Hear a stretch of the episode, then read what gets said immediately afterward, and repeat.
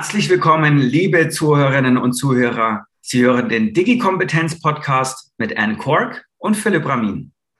Ja, und heute sprechen wir mit Stefan äh, Scheller, der bekannte Perso-Blogger. Stefan bezeichnet sich selbst als bunter Hund im HR.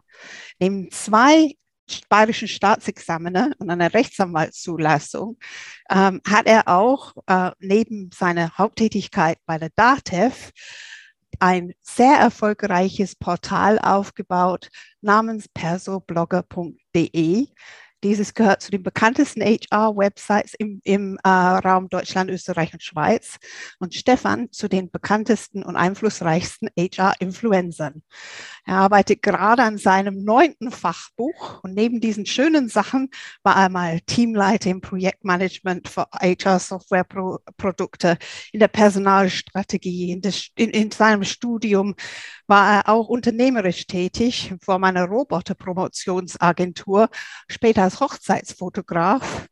Und ähm, Stefan wollte nie, nie, nie ein Haustier haben.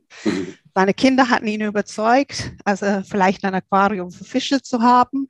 Und sie verhandelten bis zum Hamster hin, ohne Meerschweinchen. Und zwei Tage später zog dann ein wunderschöner Havaneser Welpe ein, der mittlerweile ein Familienmitglied geworden ist.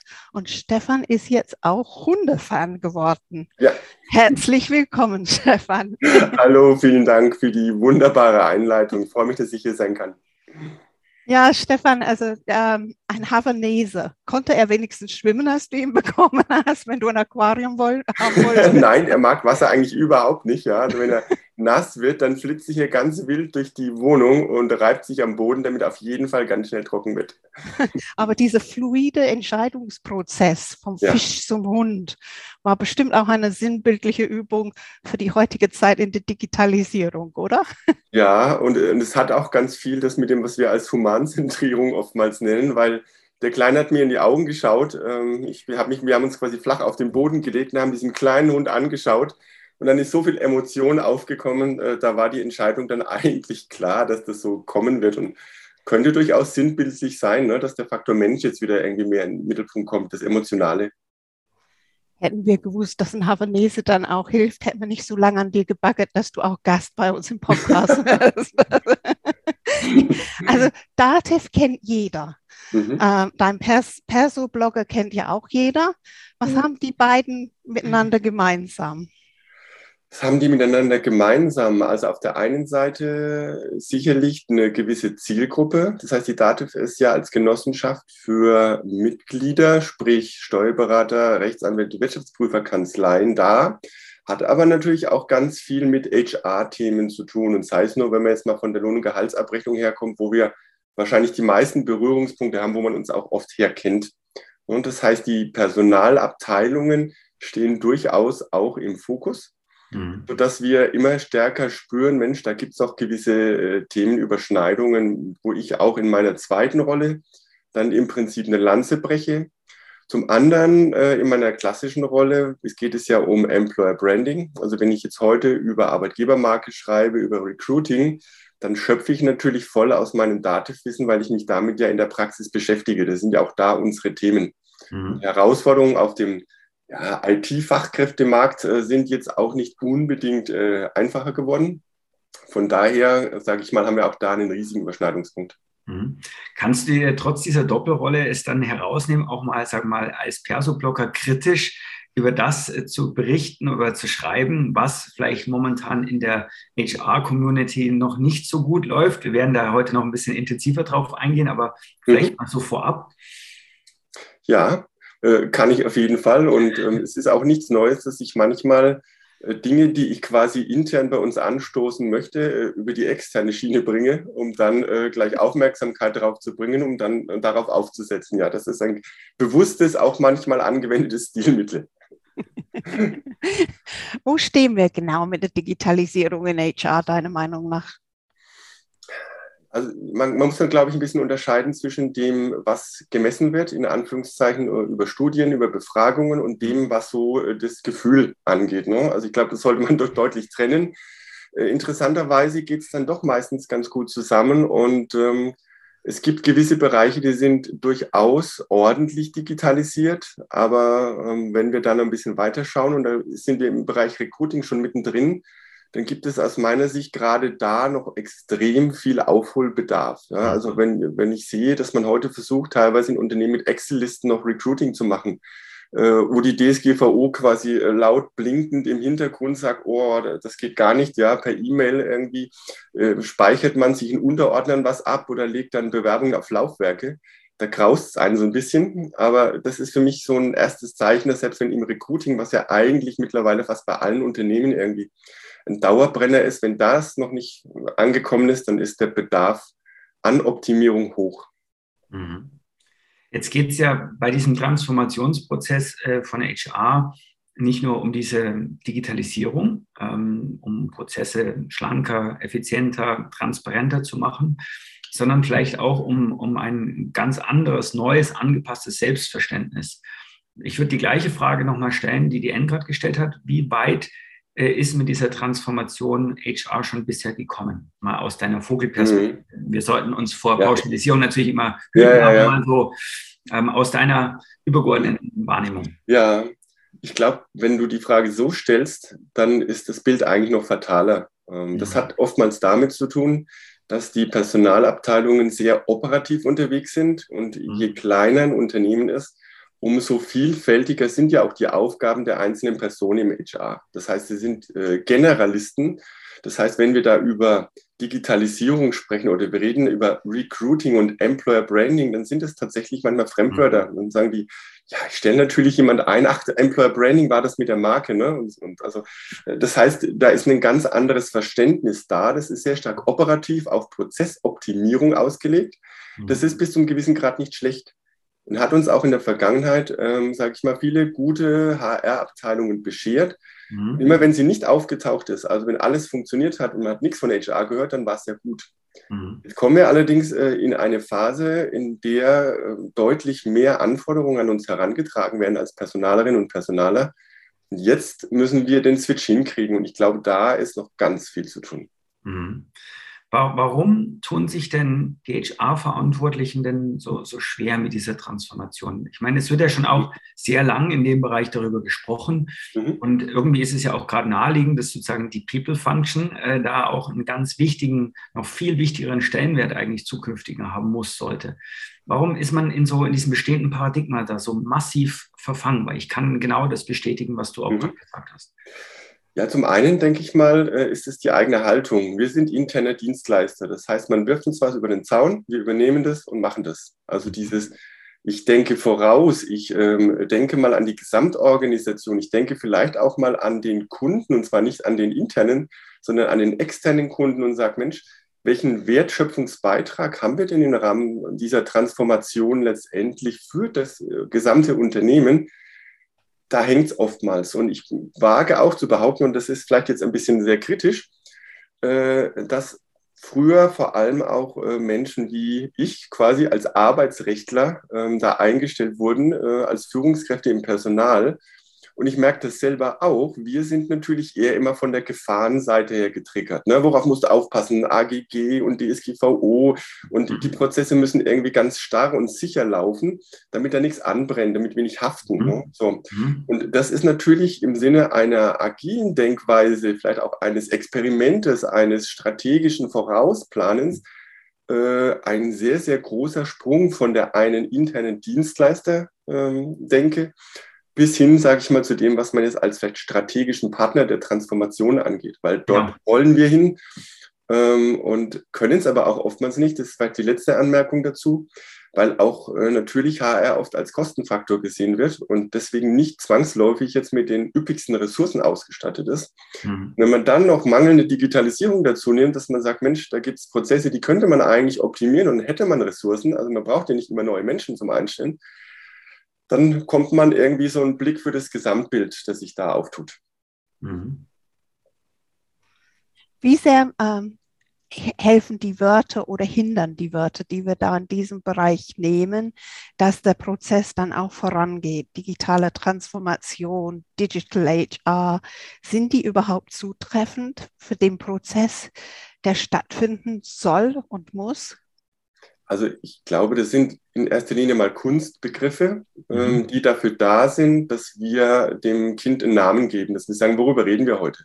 Mhm. Ja, und dann ist immer schön, wenn es einen Begriff gibt, aber die Gefahr bedeutet umgekehrt auch, dass man da sogenannte Containerbegriffe draus macht. Das heißt, jeder äh, interpretiert da was anderes rein. Ne? Und wenn die sagen, hey, wir haben doch, wir arbeiten doch mit Software ne? und wir haben doch möglicherweise jetzt äh, weniger Papier und äh, arbeiten mit PDFs, wir sind doch digitalisiert, dann äh, kommt man ganz schnell irgendwo hin und sagt, machen schon Digital HR. Mhm. Wenn man es aber mal äh, wirklich durchleuchtet, dann ist ja da deutlich, deutlich mehr drin äh, an der Stelle. Und äh, wir haben es ja vorhin ungefähr mal aufgezeigt, wo wir hinkommen müssen. Ne? Mhm. Müsste dann eigentlich nicht, also müssen wir nicht viel früher im Prozess anfangen, dass wir überdenken, ähm, auch was HR-Ausbildung bedeutet, also wie, wie, Studiengänge konzipiert sind, ähm, wie vielleicht auch äh, Ausbildungsberufe im Personalwesen strukturiert sind, weil man merkt ja schon, und du hast es gerade so ein bisschen angedeutet, also einerseits zieht HR man muss wieder aufpassen, nicht zu pauschal, aber schon häufig auch spezielle Charakteristika an von Menschen, spezielle Menschen an.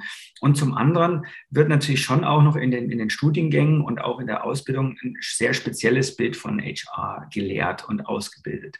Ähm, und, und das merkt man natürlich heute auch immer noch.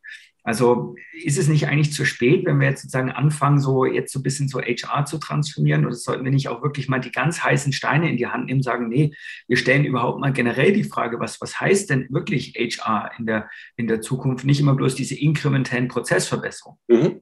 Äh, definitiv. Da ist natürlich immer die Frage, wer hat die Macht, was zu verändern. Ne? Also wenn ich heute mal aus Unternehmenssicht denke, dann kann ich erstmal nur das vom Markt nehmen, was da ist. Wenn es an der, an der Ausbildung in Anführungszeichen, ne, also an der akademischen Ausbildung oder wie auch immer, äh, hapert, dann kann ich natürlich versuchen, Einfluss zu nehmen, aber das liegt erstmal außerhalb der Sphäre.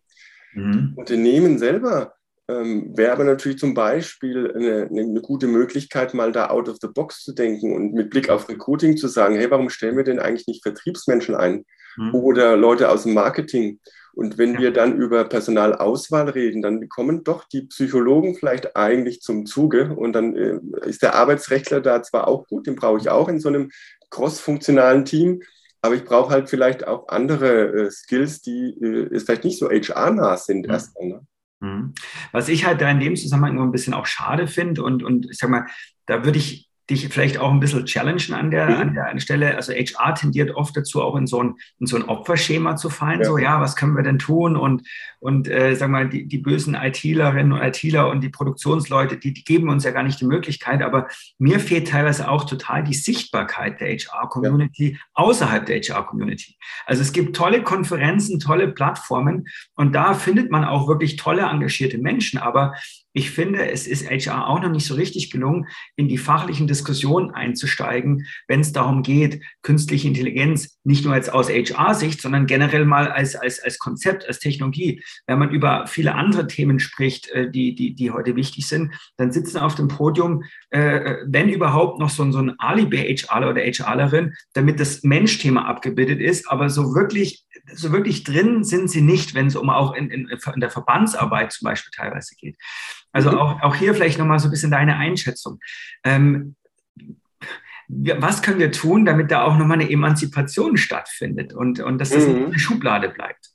Ja, ich, ich fühle mich da gar nicht so gechallenged, weil äh, ich sehe das ganz genauso. Ja. Also ich habe kürzlich auch geantwortet auf eine Frage in einem anderen Interview, was müsste denn HR bekommen oder wenn, wenn HR die Zeit bekommt, sozusagen, um sich für strategische Aufgaben zu rüsten, da habe ich mir gesagt, es wird niemand kommen und wird HR sagen, hier hast du Zeit, mach mal. Ja, entweder wir wollen das, dann müssen wir uns das nehmen, dann ist das unsere eigene Verantwortung. Wenn ich aber schon aus der Rolle herauskomme, mir muss erst was gegeben werden, damit ich kann, dann, dann sind wir völlig auf dem falschen Pferd. Wie du sagst, ne? du hast das Opferrolle genannt und ich glaube auch, wenn wir Macher sein wollen, dann müssen wir auch beweisen, dass wir Macher sind. Äh, und dann müssen wir das auch beweisen, ohne das oder vielleicht gerade weil es Widerstände gibt, mhm. Äh, dass wir da out of the box denken können. Mhm. Und dieses ans Business ranwachsen, das halte ich für ganz elementar. Also wenn wir heute als Personale nicht verstehen, was wir im Kerngeschäft tun, wenn wir nicht äh, das Geschäftsmodell verstanden haben, wenn wir nicht die Kunden, und da rede ich jetzt wieder von den Kunden draußen, verstehen und deren Bedürfnisse und wir sagen, hey, was tun wir intern, damit das Unternehmen für diese Kunden extern gut ist? Also wenn wir diesen zweiten Schritt mhm. nicht gehen und immer nur überlegen, was tun wir für unseren internen Kunden, mhm dann wird es nichts werden, ja. Also ich bin da voll bei dir. Wir müssen da raus. Ähm, ich finde es auch für mich persönlich sehr bereichernd. Ich bin beispielsweise, wenn ich das so sagen kann, äh, in einem Circle mit dabei, also Management Circle von Copetry, wo wir ähm, beispielsweise genau versuchen, HR Transformation und Innovation, diese drei Stränge mal ganzheitlich zu denken und eben nicht in den Silos. Ne? Der HRler mhm. bleibt in HR, sondern sagen, was mhm. heißt denn das? Genau. Kann ich denn Innovation auch als HR voranbringen und was bedeutet das für die Transformation, um in so eine holistische Betrachtung reinzukommen? Das ist also eminent wichtig, ja. Mhm. Stefan, also ein bisschen ähm, äh, so, so provokativ gefragt brauchen Gerne. wir mehr Revoluzer in, in HR, mhm.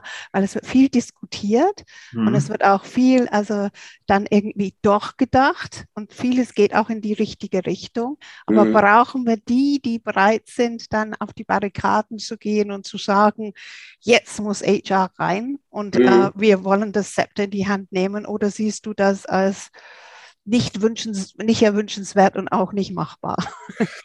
Ja, ich weiß nicht, ob wir Revoluzer in dem Sinn brauchen, aber ich glaube, wir brauchen äh, Macherinnen, mhm. die äh, bereit sind, auch Widerstände in Kauf zu nehmen und zu sagen, wir wollen aber. Und dabei, und ich glaube, das ist so der Hebel eigentlich, aber auch systemclever vorgehen. Also es nutzt nichts als HR jetzt sozusagen da alle anderen in die Pfanne zu hauen oder äh, gegen die Geschäftsleitung und Co. zu spielen, sondern wir brauchen einander. Ähm, äh, das clever meine ich damit, den, den eigenen Wertbeitrag deutlicher zu machen und den tatsächlich auch zu liefern, sodass man dann gemeinsam äh, bereit ist, auch HR eine stärkere Rolle dann am Tisch, ich will sagen zu geben, ja, oder zuzulassen, dass HR sie sich nimmt. Das hat jetzt nichts mit Revolution und Umsturz zu tun in dem Sinn. Also den Begriff finde ich nicht ganz perfekt, aber ja, mehr machen und weniger reden wäre gut. Mhm. Und möglicherweise ist da auch, auch ein, ein, ein Weiterbildungsgap im HR-Umfeld zu sehen, weil oft fehlt vielleicht auch die Fantasie, was möglich ist oder äh, auch das, das Wissen, was, was, was, was tatsächlich äh, notwendig und möglich ist. Das ist auch etwas, was mir ein bisschen aufgefallen ist. Mhm. Äh, wenn, wenn HR zuständig ist für Weiterbildung, aber teilweise eben selber noch immanente Defizite im Weiterbildungsbereich hat, dann ist es natürlich auch von der Credibility her äh, nicht so glaubhaft. Ähm, ja braucht HR für sich selber vielleicht auch äh, erstmal so eine Art wirklich Weiterbildungs- und Lernkultur. Und ich rede jetzt nicht nur vom Compliance-Workshop und so, sondern wirklich so dieses, dieses, dieser, dieser Wissensdurst und dieser Wissenshunger. Definitiv. Und mir tut es manchmal immer weh, wenn ich äh, irgendwo unterwegs bin oder auch auf Konferenzen mich mit HRlerinnen äh, anderer Unternehmen unterhalte, die sagen, ich würde ja gerne, aber ich habe so viel mit dem operativen Geschäft zu tun, da bleibt keine Zeit zum Lernen. Und dann denke ich mir immer, hallo, ich habe hier ein Portal neben mir aufgebaut, unternehmerisch, ja, in meiner Freizeit. Ich beschäftige mich durch die, durch die HR-Bank von, von Learning, angefangen über Employer Branding bis hin zu mhm. was weiß ich nicht alles. Das habe ich ja auch nur gemacht, weil ich für mich erkannt habe, hey, ich kann selber ganz viel lernen, ich kann ganz mhm. viel tun und sagen. Und dieser eigene Anspruch, in die Person zu investieren, da irgendwo zu wachsen, das kann ich vielleicht natürlich nicht bei 9 to 5 in den 8-Stunden-Job reinbringen. Und äh, wenn ich aber sage, ich möchte lernen und so in gewissem Rahmen auch bereit wäre, das vielleicht auch privat zu machen, weil ich mir als Person, als Lernender wichtig bin und meine, nennt man es ja schön, Employability, ne? also nach dem Motto, mhm. was äh, kann ich einem Arbeitsmarkt, wenn ich jetzt rausgehen würde, bieten, wenn man das für sich als wichtig erachtet, glaube ich, dann findet man plötzlich doch Möglichkeiten, äh, auch im Unternehmen äh, dauerhaft zu lernen, bei der Arbeit zu lernen. Und wenn auf der anderen Seite das Unternehmen dann modern genug denkt und hier ähm, Lernkonzepte hat von Learning Nuggets über ähm, sage ich mal, vielleicht auch äh, einladungsbasierte äh, freie Dialogformate wie Barcamps, ne? einfach mhm. sagt, hey, lass uns über die Themen reden, die wichtig sind und ihr entscheidet, was wichtig ist, dann komme ich ja in eine ganz andere Rolle rein, als wenn ich aus einem Katalog vorgefertigt was einkaufe und dann sage ich, ja, es passt eigentlich nicht so, aber ich muss ja weiterbilden mich, ja. Mhm. Also ich glaube, da muss man von beiden Seiten sich nähern und es geht aus meiner Sicht nicht, wenn wir als einzelne HR-Person nicht sagen, ich möchte lernen, ich will lernen und ich lerne. Mhm. Stefan Doof gefragt, ist Lernen auch ein Employer Branding Thema für Unternehmen? Jetzt, wo sehr viele talentierte Menschen dann auch Arbeitgeber suchen, die sie zukunftsfit halten? definitiv. Also ich hatte das war schon für eine rhetorische Frage. Das Thema, was kann ich werden? Ne? Wie kann ich mich weiterbilden? Und wenn wir jetzt mal in Richtung gerade IT äh, schauen, dort ist es ja eminent wichtig, denn was du heute kannst an, sage ich, nenne es jetzt mal plump Programmiersprachen, ja, äh, da kommt morgen was Besseres um die Ecke wo man sagt, ähm, ich möchte eigentlich da auch mich weiterentwickeln. Ich will da nicht stehen bleiben, weil sonst bin ich irgendwo raus aus dem Thema. Wenn ich, sage ich mal, mit 15 Jahre alten Programmiertechniken arbeite und sage, die, die benutzt kein Mensch mehr, da merken wir es ganz stark, dass wenn das Thema Weiterbildung, was kann ich aus mir machen, wie fördert ihr meine Skills, meine Kompetenzen oder auch das, was ich lernen kann bei mhm. euch im Unternehmen, wenn wir da keine Antworten drauf haben, dann ist es im Employer Branding auch schwierig, für diese Zielgruppen attraktiv zu sein. Mhm. Mhm. Ich weiß, dass äh, vor, vor, Corona hat äh, der Bitkom eine Studie gemacht, dass die durchschnittliche Weiterbildungsdauer 1,8 Tage in Deutschland beträgt. Äh, pro, pro Mitarbeiterin, pro Mitarbeiter. Das sieht man natürlich schon, was, was wir da noch vor uns haben. Und, und auch das, was du gerade sagtest, also dieses Denken in Katalogen, in Themen, das ist ja eigentlich auch erschreckend, dass man dann oft vom Dienstleister wissen will, ja, wo sollen wir uns denn weiterbilden? Ähm, das wäre mein Stichwort für die nächste Frage. Muss auch, sagen wir mal, Personalarbeit ähm, deutlich strategischer ausgerichtet werden. Ähm, also dass man wirklich auch langfristig denkt, dass man thematisch äh, mehr, mehr Tiefe auch entwickelt. Ähm, ist die strategische Personalarbeit in Deutschland vielleicht traditionell ein bisschen unterrepräsentiert? Auch wieder klares Ja. Mhm. Ähm, man merkt es ja immer schon, wenn man sich mit Menschen unterhält und sagt, Mensch, wie schaut es denn bei euch mit der strategischen Personalplanung aus? Mhm. Dann sagen alle, mm, ja, da sind wir gerade dran und, oh, und Tools und schwierig und äh, keiner will sich festlegen. Ne? Wir wissen ja auch nicht und früher haben wir Fünfjahresplanung gemacht, heute trauen wir uns kaum Einjahresplanung, dann wird Corona ins Feld geführt. Ist alles so unsicher? Sag ich ja, natürlich. Ähm, aber wenn ich trotzdem kein klares Zielbild habe, wie meine HR-Organisation aussehen soll, dann, dann werde ich immer irgendwie loslaufen ähm, und es wird aber nie, sage ich mal, zielführend sein. Und je größer das Unternehmen ist, hast du ja auch verschiedene, ich sage jetzt mal, Departments. Ne? Also hast du Learning, die machen vielleicht die wunderbarsten Lernwelten. Wenn du dann aber intern vielleicht kein, kein Portal hast oder auch nicht, dich nicht mit beschäftigst mit KI-Lösungen mit Chatbots oder ähnlichem, um einen Service zu bieten. Mhm. Und zwar nicht mehr in der 1 zu 1 Beratung, sondern vielleicht auch über Technologie. Mhm. Dann versäumst du an der Stelle was. Ja, dann hast du auf der einen Seite was Fortschrittliches, aber es hat keinen Gesamteindruck von einem Digital HR oder einem transformierten HR. Mhm. Ja, freut mich, dass du das genauso siehst und vielleicht auch noch aufgegriffen von dem, was du gerade gesagt hast. Es gibt ja heute tatsächlich auch ähm, eine Renaissance der HR-Software. Ähm, brauchen jetzt gar nicht die üblichen Verdächtigen nennen, aber es gibt gerade sehr viele neue Offerings, äh, webbasiert und so weiter. Ähm, was sind denn aus deiner Sicht die aktuellen Trends oder was sind in den nächsten Jahren so ein bisschen die technologischen Trends, die für HR relevant sind und, und noch werden auch? Ja, also ich glaube, wir reden trotzdem immer so ein bisschen in so einer avantgardistischen äh, Speerspitze, ne? nach dem Motto, wenn wir über diese Trends reden, weil ähm, 80 Prozent, die kämpfen einfach mit den Basics. Und jetzt, äh, wenn du äh, das Thema Corona noch mit dazu nimmst, ja, dann, dann sind die ganz operativ, wie, wie kann ich 3G testen ne, äh, oder nachweisen, was muss ich tun. Wenn Homeoffice da ist, dann haben die Probleme mit Arbeitszeit, äh, also eigentlich Themen, von denen man früher geglaubt hat, die wären komplett schon geregelt. Das heißt, ich habe das Gefühl, man geht hier wieder unter den Nullpunkt und muss erst wieder sich auf Null zurückkämpfen. Für alle anderen natürlich, äh, und das ist das, worauf deine Frage wahrscheinlich abzielt, ich glaube, alles im Bereich Skill Management äh, mhm. steht vor der großen Blütezeit. Womit hat das zu tun? Ich glaube, dass die Unternehmen merken, je stärker draußen der Markt leer geräumt scheint, also das Scheinen ist für mich äh, deutlich wichtiger als zu behaupten, es ist so, äh, desto mehr muss ich mir natürlich überlegen, was kann ich denn mit den Menschen, die im Haus sind, bewirken im Sinne des, des meiner Kernprozesse, ja, was kann ich da leisten?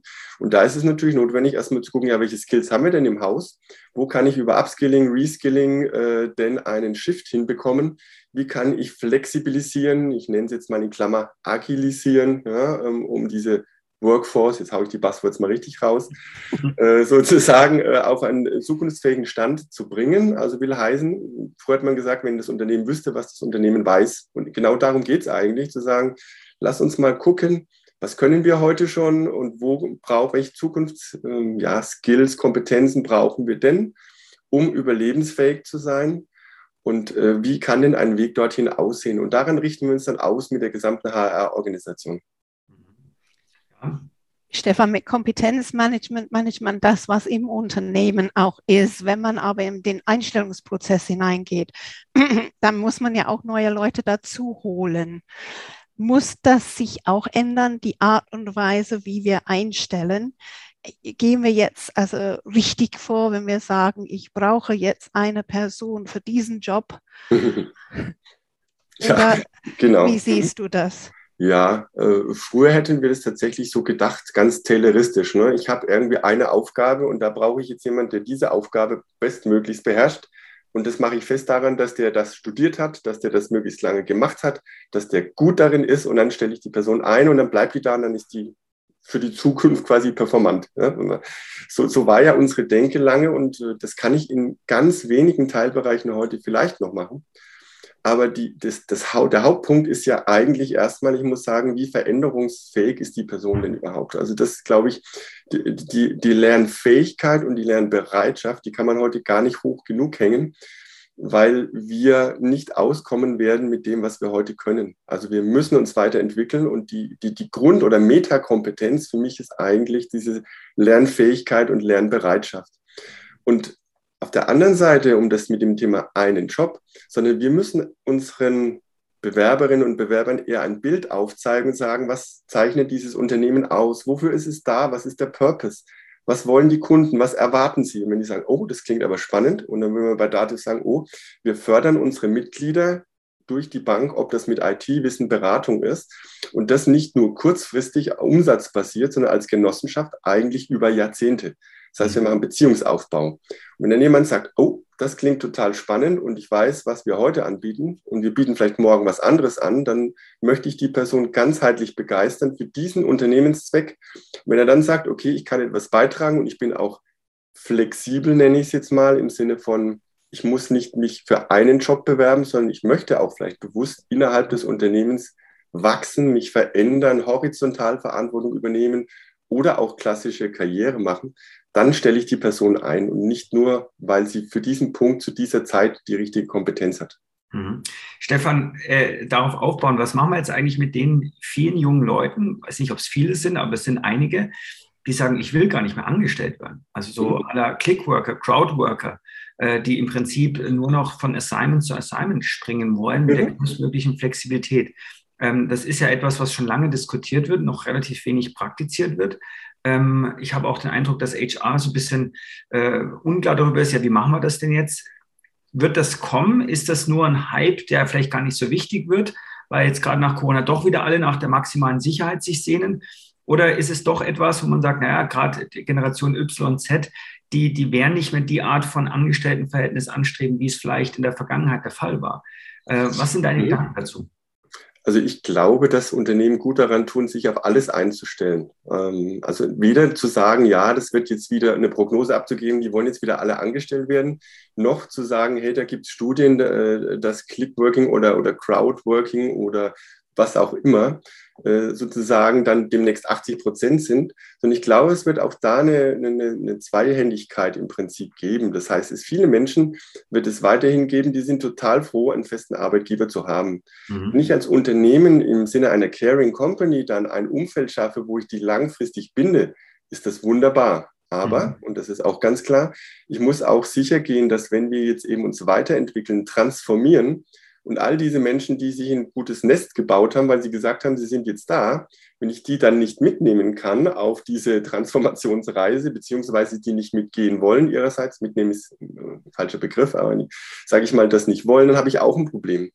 Auf der anderen Seite, wenn ich mich ausrichte und sage, lass uns mal auch Verträge flexibilisieren, dann glaube ich, dass wieder die Arbeitsrechtler da noch sagen, oh, das ist alles gar nicht so leicht. Ähm, mhm. Da brauchen wir jetzt ganz verschiedene Vertragsarten und was auch immer. Aber wenn ich beides kann, ich glaube, dann ist so diese Maximalflexibilisierung in der Denke von HR da. Ne? Also so auf der einen Seite fluides Unternehmen und gleichzeitig Caring Company dürfte eine sehr, sehr starke Kombination sein, aber halt auch nicht für alle Unternehmen gleichermaßen geeignet.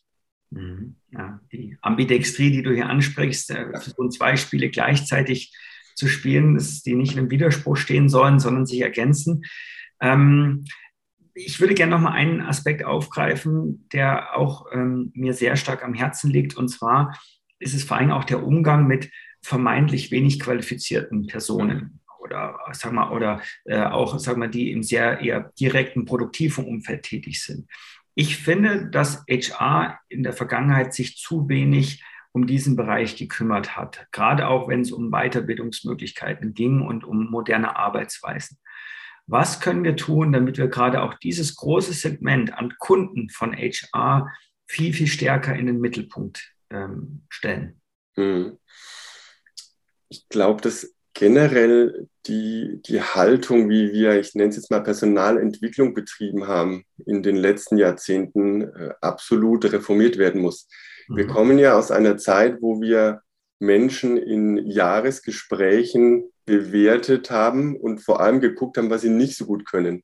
Und dort, wo sie, nie, wo sie quasi Potenzial haben, so hat man gesagt, ne, wo sie Schwächen haben, wo sie Potenzial haben, hm. hat man dann versucht, sie irgendwie mit Schulungen zu bedienen, damit sie da besser werden. Wenn man da jetzt auch wieder neu denkt, dann muss man sagen, Mensch, ähm, will ich denn jemand, der grottenschlecht in etwas ist, sagen, na, damit es wenigstens einigermaßen kann, ist denn das das Ziel? Oder will ich nicht lieber drauf schauen, was die Person besonders gut kann und sage, das kann sie in ihrem jetzigen Umfeld gar nicht einsetzen. Vielleicht macht es dann doch eher Sinn, die dort einzusetzen, wo die Stärken, die die Person hat, mhm. deutlich stärker zur Geltung kommen und dann schätze ich auf den Stärken auf und verstärke die nochmal und gehe nicht auf einen, ja, dann kommt er halt von minus zwei auf null. Ja, das, das bringt eigentlich äh, wirtschaftlich nichts, aber so haben wir oftmals ja Personalentwicklung betrieben. Und es hat sehr viel auch dann, denke ich mal, mit Menschenbild zu tun. Das mhm. heißt, ich muss raus aus dieser Defizitdenke, ist es jemand nicht gut genug für etwas, zu einem, was kann die Person besonders gut und wie kann sie dieses, was sie gut kann, besonders wertschöpfend einbringen, mit einem auch wieder positiven Impact auf die Person selber, weil sie natürlich deutlich arbeitszufriedener und motivierter ist, wenn wir nicht ständig rumdoktern und sagen, äh, du musst aber und mach doch mal und hier ist noch nicht so gut, sondern sie machen lassen. Mhm. Mhm. Bedarf das, Stefan, auch eine andere Denke, wenn man dann sagt, steige in meinen Zukunftsbus ein und ähm, da kannst du deine Stärken dann auch woanders dann auch ausbauen, dass wir dann auch die Art und Weise, wie wir Menschen dann befördern in Unternehmen ändern. Mhm. Da ähm, gibt es ja viele Menschen, die nicht so gern dann das Feld wechseln, weil sie ja. dann das Firmenauto verlieren, wenn sie woanders sind und so weiter. Mhm. Also ich, ich glaube, befördern, das klingt auch so ein bisschen nach Fließband. Ne? Und ja, tatsächlich genau. ist es aber äh, auch oftmals so passiert, ne? nach dem Motto, wer lange genug da war und eine gute Leistung gezeigt hat, und zwar jetzt Leistung im Sinne von Arbeitsleistung, gar nicht Führungsleistung, ja, sondern äh, operativ, den hat man befördert. Ja, der ist dann quasi eine Stufe höher gewandert. Äh, das war so eine Art Gratifikation, ne? so als Art Dankbarkeit rückblickend. So, jetzt gibt es mehr Geld, jetzt gibt es mehr Einfluss und Co mal jetzt rein auf die Menschen geguckt, das hat die aber nicht immer glücklicher gemacht. Und diejenigen, die dann geführt wurden, auch oft nicht. Und wenn man dann mal so die Studien, Studien noch dazu anschaut, was so Mitarbeitermotivation und Kündigungsgründe und Co. angeht, dann glaube ich, kann man das Thema Karriere und Führung auch als einen der, der, der Hauptbrennpunkte im Unternehmen sehen und zu sagen, was ist denn Karriere eigentlich und ist denn Führung Privileg oder ist Führung eigentlich nur eine Rolle? Und für diese Rolle muss ich geeignet sein. Ne? Also ich muss nicht quasi ein Privileg mir erarbeitet haben, dann kriege ich das, dann werde ich Führungskraft, sondern die Frage stellt sich doch eher, wie sieht denn eine Führungskraft, so es sie denn überhaupt äh, gibt, noch in einer zukünftigen Organisation, welche, welche Eigenschaften braucht die, welche Skills und Kompetenzen und wer hat die im Unternehmen? Und zwar unabhängig jetzt von der gezeigten Leistung in vielleicht dem operativen Part. Ja. Und da sind wir noch ganz weit am Anfang, glaube ich. Ist der Führungskraft oder äh, ich weiß nicht, wie man gendert bei Führungskraft, die Frau, die Führungskraft ist, auch also jemand, der dann auch ein Lernbegleiter ist? Ja, ich, ich tue mir immer so ein bisschen schwer mit dem auch Führungskraft als Coach. Ne? Gibt es ja auch ähm, an der Stelle. Klar ist, dass eine Führungskraft heute in der modernen Denkweise weniger eine vorgebende Person ist und eine kontrollierende. Das waren ja so diese zwei Punkte, ne? Command and Control der, der Führung in alten Zeiten oder tayloristischen Zeiten. Heute geht es ja eher darum zu gucken, welche Rahmenbedingungen muss ich denn als Führungskraft schaffen, sprich äh, im Team, in der Organisation. Und da muss ich nämlich schon eigentlich auch ein bisschen weiter rausdenken, ne, als äh, über den klassischen Arbeitshorizont. damit diese Person bestmöglichst A, sich wohlfühlt, motiviert ist und dann als Folge dessen eine gute Leistung erbringen kann fürs Unternehmen. Äh, und da muss ich darauf hinarbeiten. Ne? Also das, die, dieses Rollendenken hat sich komplett verändert. Will heißen, ich müsste heute Führungskräfte finden, die die Menschen anders in den Blick nehmen, nämlich nicht mehr aus dieser Command-and-Control-Brille, sondern die als Art Fürsprecher im Unternehmen bestmögliche Rahmenbedingungen schaffen, damit das, was die Person tut, auch wirksam werden kann. Steffen, ich bin da zu 100 Prozent bei dir, nur ich ähm, habe in den vergangenen zehn Jahren auch lernen müssen, dass das nicht funktioniert, solange wir auch unsere Anreizsysteme überdenken. Mhm weil natürlich dieses Command and Control natürlich auch sehr stark daher rührt, dass Führungskräfte auch darüber vergütet werden, bestimmte teils kurzfristige Ziele zu erreichen, die betriebswirtschaftlicher Natur sind und die ihre Berechtigung haben. Aber natürlich führt das dazu, dass man eben auch sehr stark auf diese Ziele hinarbeitet und dann eben nicht sagt, ähm, ja, beschäftige dich doch mal mit den neuen Lernthemen, sondern nein, wir müssen jetzt hier diese Quartalszahl noch reißen, oder wenn wir es nicht reißen, dann habe ich nämlich meinen Bonus versaut und ja. ihr vielleicht alle auch. Ja. Also müssen wir vielleicht da auch viel ehrlicher sein und sagen, naja, es wird nicht damit getan sein, einen weiteren Leadership-Workshop zu machen oder ein, ein Inspiration Camp auf Sylt, sondern wir müssen mal sehr, sehr viel kritischer hinterfragen, was messen wir überhaupt, was sind auch die Metriken im HR-Umfeld und die KPIs in der Firma als Ganzes. Ja, und dann wird es herausfordernd bis schwierig. Ja? Also, dass dann quasi aus HR heraus im Prinzip mal sagt, wir müssen die gesamte Organisation umkrempeln und zwar nicht auf System cleveres Verhalten zum eigenen Bonus, sondern jetzt äh, im klassischen agilen Sinne maximal kundenorientiert. Ja, das heißt äh, zu sagen, der Kunde muss zufrieden sein und die Mitarbeiter müssen zufrieden sein. Wenn man diese zwei äh, Kernmetriken jetzt mal in den Mittelpunkt stellt, würde sich vermutlich eine Organisation komplett umstellen müssen, weil man merkt, so wie das heute läuft, vielleicht auch in, mit vielen Silos, ja, mit, wo jeder dann für sich arbeitet und sein äh, Silo-Ziel hat und auch darauf hinarbeitet, es aber dem Kunden nichts bringt. Da könnte man sehr viel äh, schon erreichen, wenn man das macht. Und zum Zweiten aber dann auch, wie gesagt, die Mitarbeitenden nicht vergisst, die mit in den Fokus nimmt und dann auch eine Mitarbeiter- und Kundenzentrierung gleichermaßen hochzieht.